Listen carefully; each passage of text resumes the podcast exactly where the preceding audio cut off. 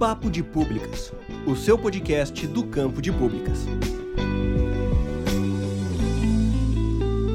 Olá, pessoas! Quem fala é Jefferson Antunes. Estou aqui com meu amigo Estevão Arraes no Papo de Públicas Podcast. E hoje nós vamos conversar sobre um tema que passa por todos os cursos de graduação e pós-graduação do campus de públicas: as políticas públicas e a formação de agenda. Olha, pessoal, uma coisa que eu e Jefferson zelamos muito aqui no Papo de Públicas é ter sempre um material muito didático e acessível para todos os nossos ouvintes o que inclui, claro, os ouvintes que não são do campo de públicas. Então, falar de políticas públicas aqui sempre vai ser algo muito delicado, porque a nossa fala pode oscilar muito mais para uma visão acadêmica ou técnica. Então, a nossa proposta hoje aqui é tentar chegar a um meio termo. Mas vamos lá. De modo muito, mas muito geral, Políticas públicas podem ser entendidas como ações que são institucionalizadas pelo Estado, ou seja, são reconhecidas pelo Estado e que possuem o formato de projetos ou programas. E esses projetos e programas sempre são é, orientados para solucionar um problema público, gerando assim algum tipo de transformação na sociedade. E aqui nós vamos decompor essa definição em partes menores. Em primeiro lugar, Falar que políticas públicas são ações institucionalizadas pelo Estado significa dizer o quê? Que a iniciativa da política ela pode vir pela sociedade civil, ela pode vir pelo setor privado, pela mídia, os burocratas e até mesmo pelo próprio corpo político. Mas ela só terá o status de política pública, só terá esse, esse, essa definição quando ela é recepcionada pelo Estado. Que aqui nós chamaremos esse processo de, entre aspas, entrada na agenda política. E por que, que isso é necessário? Porque com a institucionalização por parte do Estado, a proposta passa a ter corpo, com recurso financeiro e de pessoal, transformando assim aquela proposta agora em uma ação muito mais continuada. Mas calma aí, para ficar algo mais inteligível, eu vou dar aqui dois exemplos para vocês. Vamos ver o caso aqui primeiro da Lei Maria da Penha. Maria da Penha Maia Fernandes, mulher brasileira, uma pessoa que faz parte da sociedade civil brasileira, sofria com violência doméstica por um longo tempo. Seu marido tentou matá-la por duas vezes. A primeira com arma de fogo, que a deixou paraplégica, e a segunda foi uma tentativa de afogamento e eletrocução. Mesmo Maria da Penha convocando o Estado por duas vezes, o caso foi julgado e a defesa alegou irregularidades, deixando assim o caso em aberto. Dadas as circunstâncias, Maria da Penha teve apoio do Centro pela Justiça e o Direito Internacional e do Comitê Latino-Americano de Defesa dos Direitos da Mulher, que juntos formalizaram uma denúncia à Comissão Interamericana de Direitos Humanos da Organização dos Estados Americanos. O Brasil foi condenado por não possuir ações suficientes que combatiam a violência doméstica. Com essas pressões internacionais, o Estado brasileiro se viu obrigado a criar um conjunto de normativas e ações para conter a violência doméstica. Dentre essas ações, a formalização em 2006 da Lei Maria da Penha. Então, vejam só, Maria da Penha sozinha, enquanto cidadã da sociedade civil brasileira, não cria políticas públicas, mas ela conseguiu pressionar o Estado brasileiro a recepcionar o problema público que ela vivia, a violência doméstica. Ou seja, ela obrigou o Estado a institucionalizar mecanismos que combatam essa prática. Bem, Passando para uma visão mais estadocêntrica, ou seja, o Estado quem conduz a política, eu posso citar a ação dos próprios governantes em instituir determinadas políticas. O caso mais recente de sucesso que eu posso citar é o caso do Nordeste, o Consórcio Nordeste, uma ação que congrega os nove estados do Nordeste em prol do desenvolvimento de políticas públicas integradas. Mais recentemente, em março de 2021, o consórcio Nordeste foi responsável por comprar vacinas muito mais baratas que o governo federal. Enquanto o consórcio anunciou a aquisição de 39 milhões de vacinas a 9 dólares, o governo federal só tinha, à época, comprado 10 milhões de vacinas a 13 dólares. A diferença desses valores se dá pela ação governamental. Os governadores do Nordeste adquiriram a vacina, enquanto o presidente, esse genocida do caralho, promove o desenvolvimento de novas cepas no país. Bem, nesse caso, vejam só, foi uma ação de nove governadores que deu a forma do consórcio. Foram eles que tornaram a ação institucionalizada e integrada aos instrumentos do Estado, dando forma, processo e regras.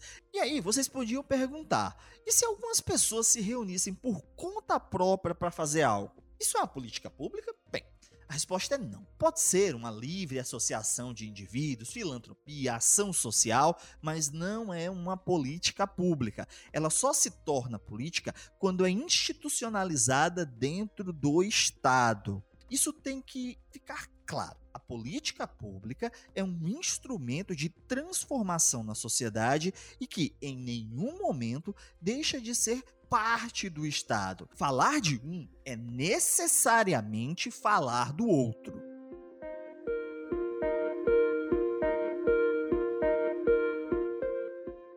Papo de Públicas Podcast quer divulgar o seu estudo. Envie um resumo acessível em uma linguagem didática e nós vamos produzir a divulgação do seu estudo. Envie para papo de públicas podcast gmail.com e vamos divulgar a ciência construída pelo campo de públicas.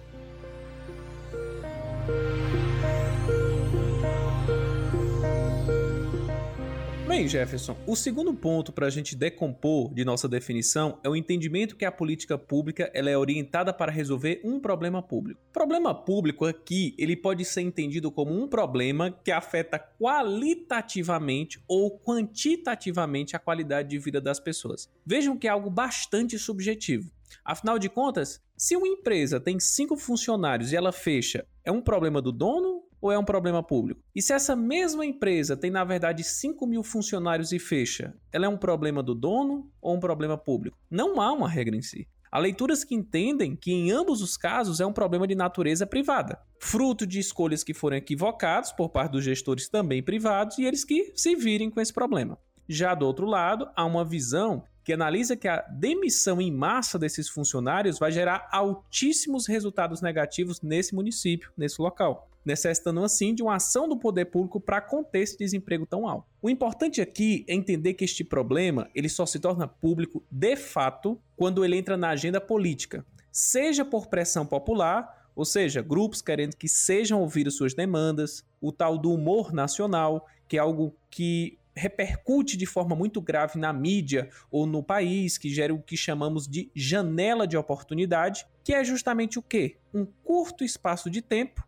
em que um determinado tema fica muito latente e fácil de também ser institucionalizado. Esses elementos já já a gente vai apresentar de uma forma mais explicativa. Lembrando, pessoal, como já citamos nos últimos episódios, a agenda é uma parte integrante do ciclo de políticas públicas ou do processo de políticas públicas, que esses dois sistemas são ferramentas didáticas para que a gente consiga entender minimamente alguns processos da formulação de uma política pública. Apesar de reconhecer, obviamente, todos os autores que, que não dá para capturar a totalidade das influências, forças e dos grupos de interesses. Geralmente a gente acaba convencionando as seguintes etapas. A primeira delas é a formulação da agenda, a segunda, a formulação da política pública, a terceira, a tomada de decisão, a quarta, a implementação e a quinta, a avaliação. Vamos focar aqui especificamente na agenda.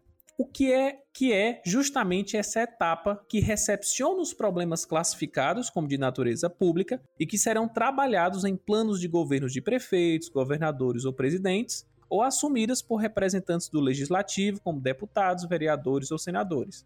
Seja de forma receptiva, pressão popular ou de interesse dos próprios políticos, uma coisa precisa ficar muito clara aqui: nós não podemos ser ingênuos de forma nenhuma. Os recursos eles são escassos, os interesses eles são múltiplos, portanto, é inevitável que alguns problemas vão ficar de fora da agenda em detrimento de outros. E aqui pode ocorrer várias coisas. Problemas públicos, mas que na verdade são apenas pretextos para interesses privados, problemas públicos que são parcialmente recepcionados pelo Estado, outros casos que perdem a possibilidade de entrar nessa agenda, e há aqueles problemas que se modificam tanto no decorrer do processo da institucionalização que não tem nenhuma relação com os debates originários. Lembrando, pessoal, o embate ele é permanente para entrar na agenda e sempre vai ganhar o grupo que for mais coeso e mais organizado. Não é à toa que a bancada ruralista está aí, desde o surgimento do país. Eles podem ser o símbolo do atraso, mas verdade seja dita, eles são extremamente coesos e possuem interesses claros e muito bem evidentes.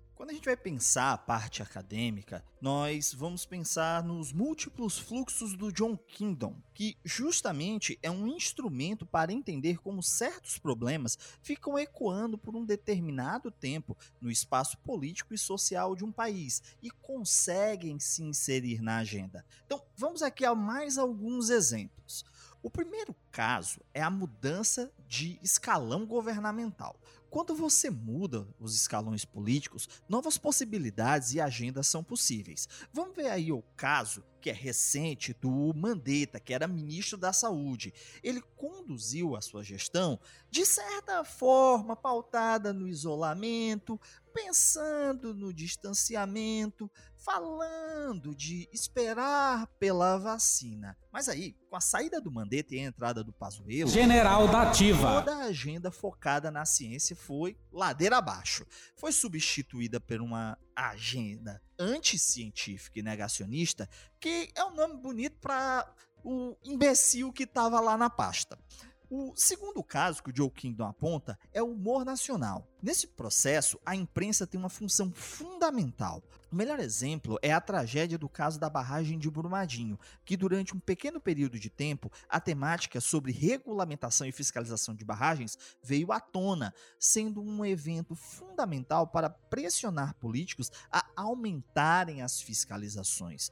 O terceiro caso é a capacidade de grupos políticos coesos de fazer pressão política. Os dois casos mais recentes são a instalação da CPI da Covid-19, que demonstrou a articulação da oposição com forças de centro que nós pensávamos que estavam mais coesas com o grupo político do presidente, e, mais recentemente, a retomada da votação da PEC do Pazuello, General da Ativa, que é uma proposta de emenda constitucional da deputada Perpétua Almeida, que já atuou no Ministério da Defesa e foi apresentada no passado, mas não teve reverberação. Porém, na atualidade, saltou de 80 para 128 assinaturas na Câmara dos Deputados. Lembrando que é necessária 171 assinaturas para passar.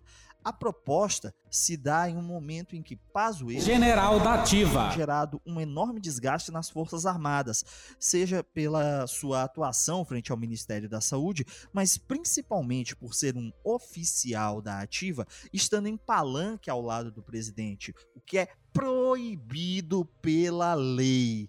Até porque o Exército é uma organização de Estado e não de governo. Consiste no decreto 4346 de 26 de agosto de 2002, precisamente no anexo 1, na relação de transgressão, a do número 57. É ela manifestar-se publicamente o militar da ativa sem que esteja autorizado a respeito de assuntos de natureza político-partidária. Bom, pessoal, como nós sempre falamos aqui, o que nós sempre trazemos é um ponto de partida para o debate. De modo muito geral, o que a gente espera com esse episódio é que fique mais claro o que é uma política pública em termos conceituais e como as demandas da população em geral, setor privado ou grupos políticos, conseguem inserir os problemas na agenda, possibilitando assim a elaboração de políticas públicas. E aqui fica um aviso especialmente para os estudantes e profissionais do campo de públicas, que aí envolve as organizações como as coordenações de cursos, centros acadêmicos ou até empresas júniores também do campo de públicas.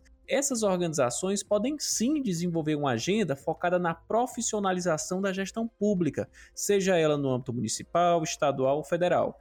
Fiquem atentos às janelas de oportunidade nos seus territórios e pensem em estratégias para que os problemas clássicos do campo de públicas se tornem possíveis e inseridos na agenda política. Para os que querem entender um pouco mais sobre políticas públicas, mas não sabem exatamente por onde começar, eu super recomendo o clássico texto da professora Celina Souza e que vai estar no link do episódio. Se chama Políticas Públicas Revisão de Literatura. Uma ótima leitura e bons estudos.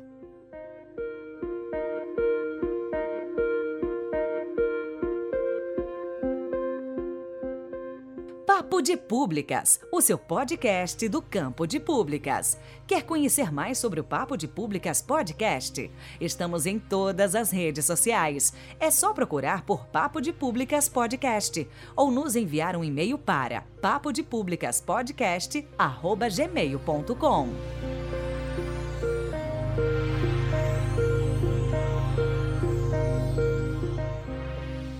Bem, Estevão, então antes de encerrarmos, vamos às nossas recomendações culturais. O que estamos ouvindo, o que estamos lendo, o que estamos assistindo, coisas que podem ser interessantes para os nossos ouvintes, para as nossas ouvintes. Bem, Jefferson, a recomendação que eu faço hoje é um livro é, chamado Estatística: O que é, para que serve e como funciona, de Charles Whelan que ele consegue debater essas questões estatísticas, só que saindo um pouco desse campo é, quantitativo, digamos assim. Então, ele analisa muitos elementos, ele analisa muitos instrumentos da estatística, só que de um modo muito mais contextual. Né? Vale lembrar que nós, que somos é, profissionais do campo de públicas, e para você, estudante, futuro profissional, que tem que trabalhar em cima de uma realidade, nós temos que capturar esses fatos, esses fatos muitas vezes devem ser quantificados e tudo mais, é fundamental. Estatística e softwares de estatística são e serão sempre é, instrumentos de nosso trabalho. Né? Então, é uma recomendação que eu faço, é um livro extremamente simples e acessível. Bem, minha recomendação aqui de hoje, Estevão, como é que tá a gastrite? Rapaz, tá estável. Eu já pedi uma pizza, mas uh, o, o, É, e a, a, a quem Desliga, diga. ah, Ah, desliga ah, aí não. o fone de ouvido, Não, certo? Eu vou dar uma recomendação aqui, pode ser que ataque sua não gastrite. ei, ei, já não pedi hoje, não foi encargo de consciência, foi encargo do refluxo. Minha recomendação de hoje é o podcast Medo e Delírio em Brasília, que é produzido pela Central 3 e que vai falar do dia a dia do desgoverno federal, trazendo com muito bom humor, um podcast muito bem editado, muito diferente do Papo Públicas, certo? E que as inserções que vocês ouviram nesse episódio foram tiradas aí do Medo e Delírio em Brasília. Esperamos que tenham, que gostem, certo? Mas tomem o remedinho antes. Se você não tiver com a saúde mental em dias, eu recomendo deixar para depois, certo? Medo e Delírio em Brasília é um excelente podcast sobre política brasileira.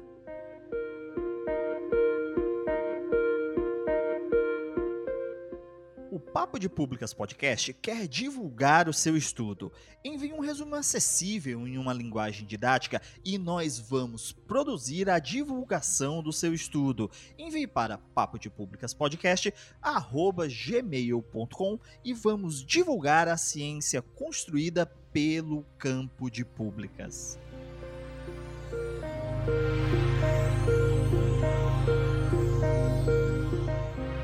Bem, pessoal, então é isso. É, lembrando a todos e todas que essa discussão não acaba aqui. Nós falamos um pouco sobre a definição de políticas públicas, mas trabalhamos mais a formação de agenda. né? A ideia é que vocês possam compreender um pouco sobre esses elementos que a gente discute tanto na academia, mas com alguns exemplos que possam tornar mais didática essa aprendizagem. Então, se vocês quiserem saber mais sobre esse assunto, vocês podem nos procurar nas redes sociais, é só procurar por Papo de Públicas Podcast ou nos enviar um e-mail para papo de públicas podcast gmail.com. Estevão, se alguém quiser lhe encontrar nas redes sociais para perguntar sobre remédio para gastrite, como é que essa pessoa faz? Cara, o de sempre. Só chamar lá no Instagram, arroba Estevão Arraes, ou no Facebook, Estevão Arraes. E se você quiser me encontrar nas redes sociais, é só procurar lá no Facebook por Jefferson Calderache, no Instagram e no Twitter por arroba Calderache. E se você se interessa por escrita científica, formação de cientistas e métodos e técnicas de pesquisa, dá uma olhada lá nos canais do YouTube, o Pesquisa e Jogos e o Jefferson Antunes FC, onde você vai encontrar muitos vídeos sobre esses temas. Lembrando que os links citados nesse episódio e as nossas redes sociais estarão na descrição. Um forte abraço e até o nosso próximo encontro! O episódio de hoje tem produção e pauta de Estevão Arraes, edição, publicação ilustração de capa de Jefferson Antunes, revisão Estevão Arraes.